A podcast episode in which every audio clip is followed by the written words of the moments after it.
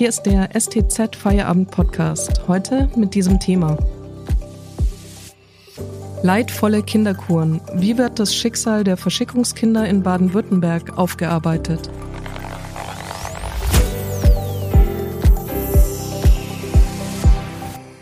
Am Mikrofon ist Miriam Hesse. Hallo. Es sind die letzten Wochen vor ihrer Einschulung, die sich tief in die Seele der heute 56 Jahre alten Conny einbrennen.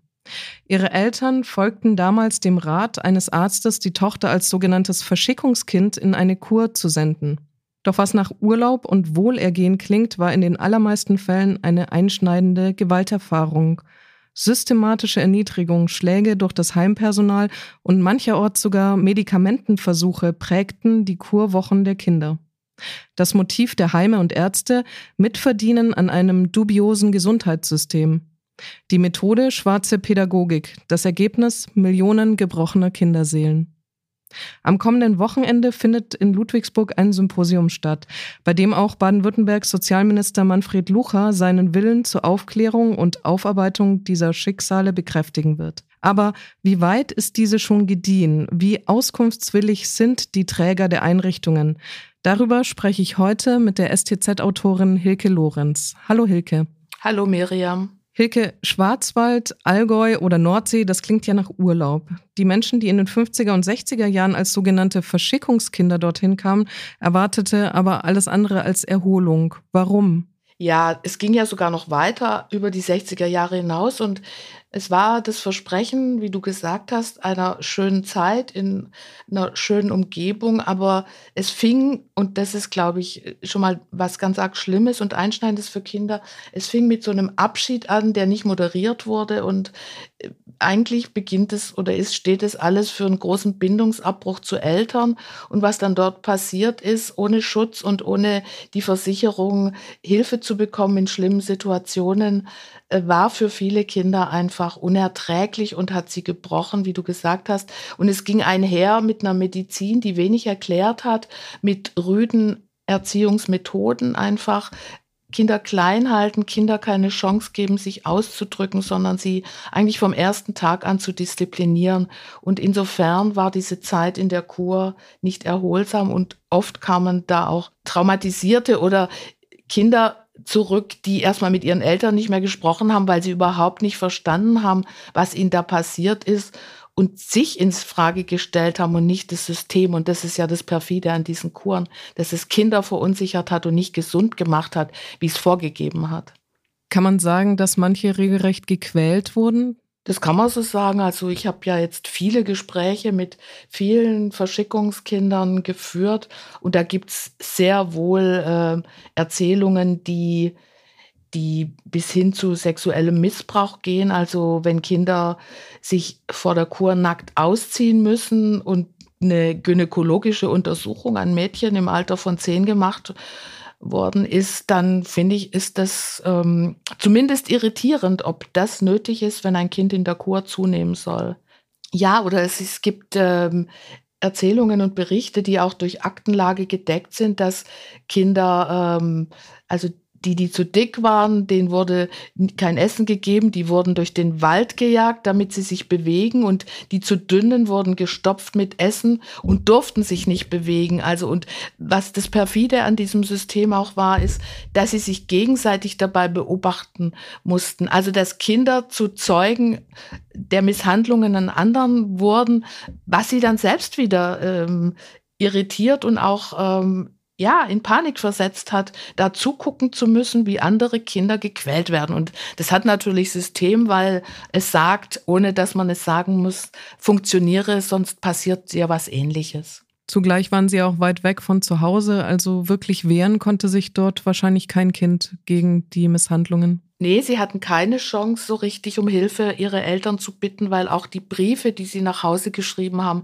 sind zensiert worden. Das, dafür gibt's Archivfunde, dafür gibt's Heimordnungen, wo drin steht, Einmal in der Woche wird geschrieben. Es gab Tafeln, auf denen der Inhalt dieser Briefe stand, den sie nur abschreiben durften. Briefe wurden, wenn sie nicht diesem Inhalt folgten, von der Heimleitung gelesen. Und es gab rüde bis heftige Zurechtweisungen, wenn man dann doch was Eigenes geschrieben hat. Also es war ein geschlossenes System, wo es keine Instanz gab, ähm, ja, Hilfe anzufordern oder Gehör zu finden. Den Recherchen zufolge soll es ja mindestens acht Millionen Betroffene geben, bis zu zwölf Millionen vielleicht sogar. Und demzufolge gab es auch nicht einzelne Täter, sondern das war ein regelrechtes System, an dem viele auch sehr gut verdient haben. Ja, das war ein System. Ähm, du hast es vorhin schon beim Beispiel Conny gesagt. Es ist ganz auffällig, dass viele Kinder bei der Schul Fähigkeitsuntersuchung, also kurz bevor sie eingeschult wurden, nochmal weggeschickt worden sind, um zuzunehmen. Da gibt es auch Archivfunde. Man muss es ja immer so sagen und auf die Archivfunde verweisen, weil es immer wieder eben auch die Gegenstimmen gibt, die sagen, das dass das nicht so war, aber es war so. Es gibt Archivfunde, in denen Ärzte ausdrücklich darauf hingewiesen worden sind von der Versicherungsanstalt, dass sie extra honoriert werden, wenn sie Kindern Kuren verschreiben, was also sagt, es gab ein großes Bedürfnis, Kinder in Kuren zu schicken, weil auch irgendwann, auch das gibt's Anfragen, wo die Städte sagen, dass die Zahl der Kinder, die sie in Kinderkuren in ihre Heime schicken, immer rückläufiger werden. Sprich, da ist, war einfach keine Auslastung irgendwann mehr und da hat das System eben Kunden und Kinder gebraucht, um das System weiter am Laufen zu halten. Der Kurbetrieb war ein lukrativer Wirtschaftszweig. War denn den Ärzten bewusst, wohin sie die Kinder geschickt haben, oder kann es sein, dass die im guten Glauben gehandelt haben? Ich glaube, das kann man nicht so eindeutig sagen. Es gab sicher Ärzte, die gedacht haben, man tut da was Gutes, aber entscheidend sind, glaube ich, die Ärzte, die in den Häusern waren und die das kann man, glaube ich, zu Recht so sagen. Viele von denen waren nicht aus Zufall in solchen entlegenen Heimen, sondern haben dort einfach praktizieren können, ohne dass sie immer direkter Kollegenkontrolle unterworfen waren, weil das eben oft Heime mit einem Heimarzt waren und einem Personal, was da auch abgeschottet vor sich hinarbeiten konnte, so dass da wenig Kontrolle war. Und wenn da ein rigides System oder Regime geführt worden ist, dann war das erstmal unwidersprochen. Insofern kann man nicht sagen, dass das alles zufällig passiert ist, sondern es hatte so ein System. Es gab personelle Kontinuitäten aus der Zeit des Nationalsozialismus am Anfang. Also sowohl Menschen als auch Haltungen sind da weiter gelebt worden. Und das war natürlich von Einfluss auf ähm, die Freiheiten und den Umgang mit Kindern. Du schreibst auch über einen gewissen Herrn Kleinschmidt, Hans Kleinschmidt, der ja einen regelrechten Bestrafungskatalog erarbeitet hat. Wurde der an seinem Haus durchgezogen oder hat das auch Schule gemacht für andere Einrichtungen? Also ohne diesen Katalog zu benennen, beschreiben eigentlich viele Kinder das, was, was Kleinschmidt vorgibt. Also isoliert zu werden und ähm, quasi sowas wie ein Pranger für Kinder äh, einzurichten, also dass man ein Kind, was nicht gefolgt hat, von der Gruppe isoliert und gleichzeitig der Gruppe aber auch deutlich macht, es darf jetzt nicht mit diesem Kind spielen, ist schon ähm, eine sehr äh, irritierende Haltung gegenüber Kindern, die einem ja eigentlich als Schutzbefohlene anvertraut worden sind. Er spricht, dass man über Essen strafen kann. Also diese ganzen Dinge, die Kinder auch berichten. Ähm, und ähm, nein, es gilt nicht nur für sein Heim, sondern äh, also ich habe Berichte gefunden, Borkum 80er Jahre wo dieser Katalog wirklich Buchstabe für Buchstabe durchexerziert worden ist, was eigentlich unfassbar ist. 1985 hat mir ein Verschickungskind von Borkum diese Geschichten erzählt.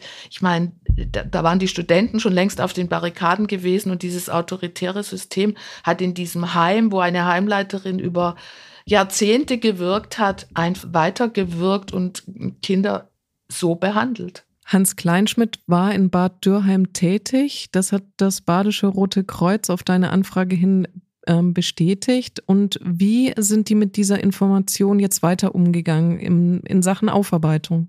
Es ist nicht so, dass man als äh, Verein Aufarbeitung Kinderverschickung Baden-Württemberg offene Türen einrennt bei den Trägern.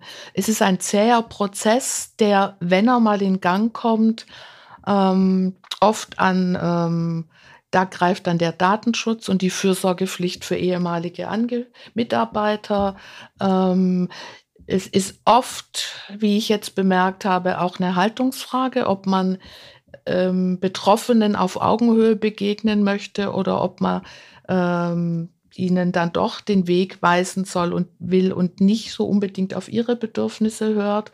Es ist ein zäher Prozess, wo man im Moment viel hört, wir haben anderes zu tun, nicht nur beim DRK, sondern auch bei anderen. Also ich glaube, ähm, es ist ein Taxieren auch, was kann da noch ans Licht kommen, sage ich jetzt mal zugespitzt, aber nicht die proaktive Herangehensweise. Wir erforschen das jetzt. Es gibt einzelne Verbände, die Historiker eingesetzt haben, aber das passiert dann zum Betrübnis der ähm, Verschickungskinderinitiative nicht im gegenseitigen Bestimmen von Forschungszielen, sondern das passiert ohne Beteiligung. Und gerade das ist ja was, was eigentlich immer gefordert wird, nicht beforscht zu werden, sondern auch ein bisschen den Blick der Verschickungskinder in diese Forschung einzubringen, um gemeinsam aufklären zu können und weg vom Anklagen, sondern zum Erkenntnisgewinn zu kommen, auch für die Zukunft. Zumindest das Land Baden-Württemberg, also Sozialminister Manfred Lucha, hat ja das Leid der Verschickungskinder anerkannt und auch Geld zur Aufarbeitung zur Verfügung gestellt. Er wird jetzt am Sonntag bei einem Symposium dabei sein. Worum geht es da genau? Bei diesem Symposium, was äh, am Sonntag, am 19. September im Scala Ludwigsburg ab 10 Uhr stattfindet, geht es darum, die Facetten der Kinderverschickung aufzumachen und zwar aufzuzeigen, was es, was es bedeutet für, ich sage jetzt mal, für Kinderseelen, dieses erlebt zu haben, was es für Träger bedeuten könnte, die Aufarbeitung anzugehen, was es bedeuten könnte, wenn man diese äh, Aufarbeitung im Sinn von Versöhnung und von einem gemeinsamen Verständigung äh, beginnt. Wir haben ähm, dort äh, einen Bürgermeister, den Bürgermeister aus Bad Dürheim eingeladen, der ja ganz proaktiv sich auch bei Verschickungskindern, die in Bad Dürheim waren, und Bad Dürheim war ja ein Hotspot für Kinderverschickung, entschuldigt hat und sie nach Bad Dürheim einladen wird, weil er einfach begriffen hat, dass die Hand gereicht werden muss und dass nur über Versöhnung und Beschäftigung auch eine Bewältigung möglich sein wird. Das ist insofern ein Lichtblick.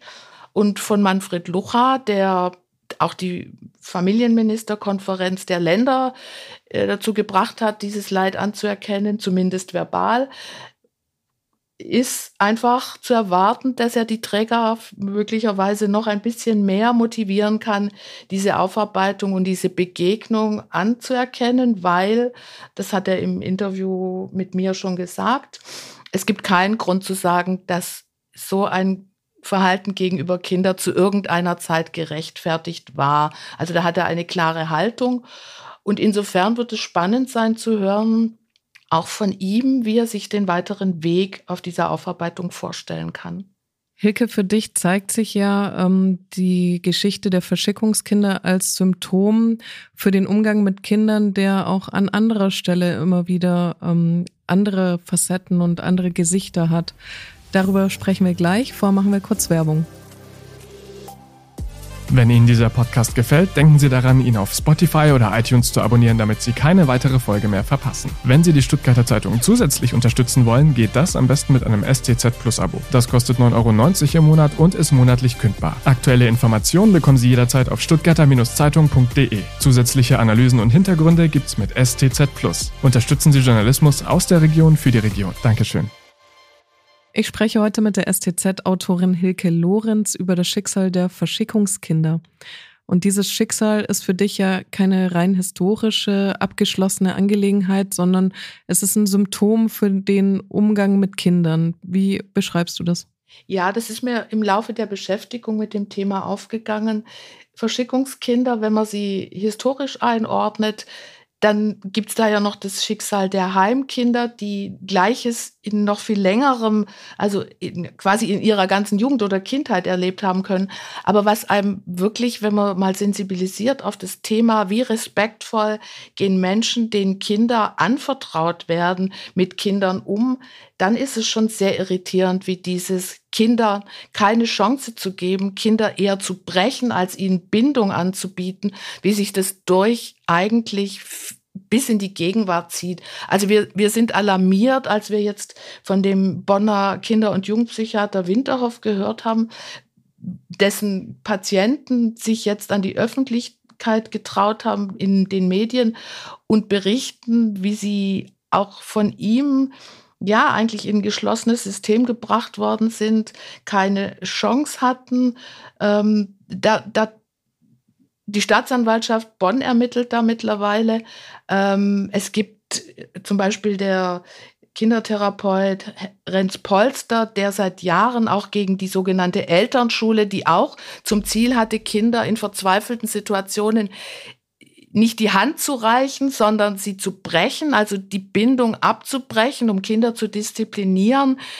Auch der verweist da eigentlich auf, auf eine Haltung gegenüber Kindern, die unerträglich ist und die offenbar immer noch von vielen gelebt wird, weil es ein großes Missverständnis ist, wie ich es verstehe.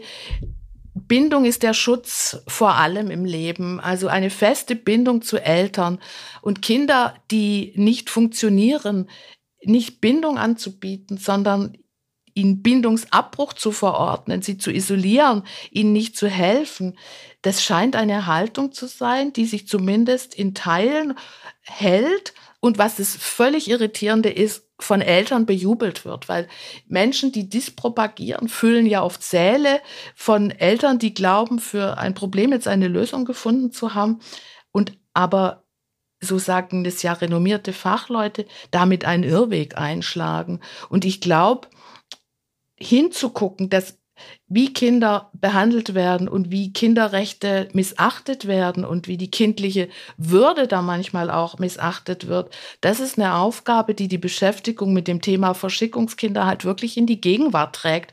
Das ist kein historisches Thema. Die Aufarbeitung bringt uns näher, auch wie in vielen Teilen Kinderrechte heute eben immer noch missachtet werden und dadurch ja Kinder schädigen und nicht zukunftsfähig machen, sondern eben nicht fit fürs Leben machen. Ist es auch das, was die Betroffenen antreibt, die, die ehemaligen Verschickungskinder, dass sie eben auch verhindern wollen mit ihrer Aufarbeitung und Aufklärung, dass anderen dieses Schicksal widerfährt? Das ist ein großer Teil der Motivation, neben natürlich wissen zu wollen, was ist mir passiert. Ich will Klarheit über meine Biografie haben.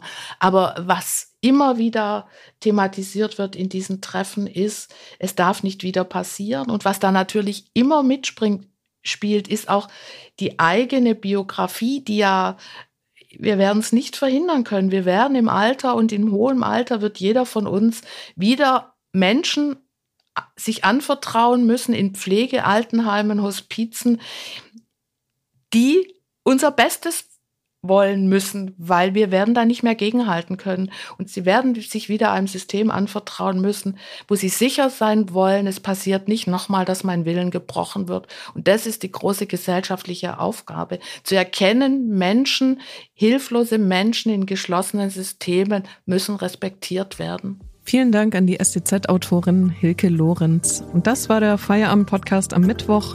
Ich wünsche Ihnen einen schönen Abend.